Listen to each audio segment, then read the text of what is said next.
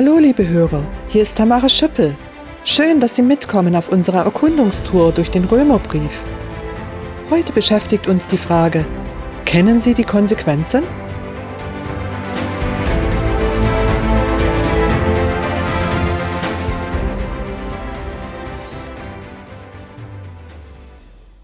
Zu einer eigenverantwortlichen Entscheidung gehört, dass man sich über die Konsequenzen informiert. Darum geht es in dieser Etappe. Ich zitiere die Bibel Römer 2, Vers 4 bis 11.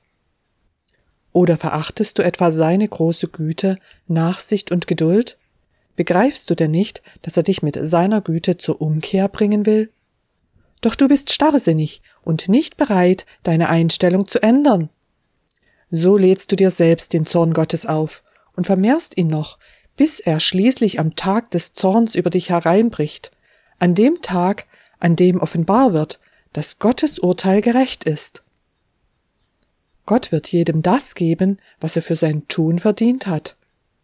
Den einen, die unermüdlich das Gute tun und alles dran setzen, um an Gottes Herrlichkeit, Ehre und Unvergänglichkeit teilzuhaben, gibt er das ewige Leben. Den anderen aber, die nur an sich selbst denken und sich weigern, der Wahrheit zu gehorchen, stattdessen aber dem Unrecht gehorsam sind, gilt sein grimmiger Zorn. Bedrängende Angst wird über die Menschen kommen, die Böses tun. Das gilt zuerst für Juden, aber auch für alle anderen Menschen. Ewige Herrlichkeit jedoch und Ehre und Frieden werden die erhalten, die Gutes tun. Auch das gilt zuerst für Juden, dann aber auch für alle anderen Menschen. Denn bei Gott gibt es keinerlei Bevorzugung. Zitat Ende. Gott teilt die Menschen in zwei Gruppen. Die einen tun Gutes, die anderen Böses. Es gibt offensichtlich keine Zwischengruppen, auch keine Bevorzugung. Vor dem gerechten Richtergott sind alle Menschen gleich.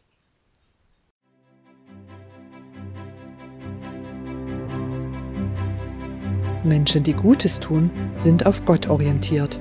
Sie setzen alles daran, um an Gottes Herrlichkeit, Ehre und Unvergänglichkeit teilzuhaben. Diese Menschen haben ihre ursprüngliche Einstellung geändert und sind zu Gott umgekehrt. Der gütige Gott will uns gern zurechthelfen, zu einem wirklich lohnenden Ziel. Jeder kann seine Schuld vor Gott zugeben und um Vergebung bitten. Weil Jesus stellvertretend am Kreuz für unsere Schuld starb, darf jeder diese Schuldbefreiung dankbar annehmen. Sie gilt rechtskräftig vor Gott. Deshalb werden solche Menschen Gottes Zielprämie erhalten. Ein Leben ohne Leid, Angst, Krankheit und Tod. Ein nicht endendes Leben in Gemeinschaft mit dem Schöpfergott. Dieses Dazugehören bleibt eine stets aktive Handlung. Fortlaufend tun Menschen entweder Gutes oder Böses.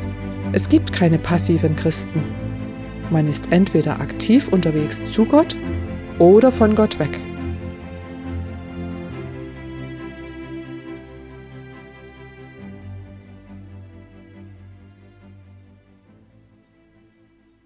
Wer sich weigert, der Wahrheit zu gehorchen, bewegt sich von Gott weg. Dadurch wird man nicht frei, sondern gehorcht dem Unrecht. Gott akzeptiert auch diese Entscheidung, aber er warnt uns vor den Konsequenzen. Es kommt der Tag, an dem jeder Mensch erkennt, dass Gottes Urteil gerecht ist. Der grimmige Zorn Gottes wird jeden treffen, der nach Gottes Maßstab Böses tut. Gottes Zorn ist sehr beängstigend und führt in die ewige Gottesferne. Zu diesem Zeitpunkt gibt es kein Zurück. Dann gilt, was jeder eigenverantwortlich entschied und lebte. Ich möchte mit zwei nachdenklichen Fragen schließen.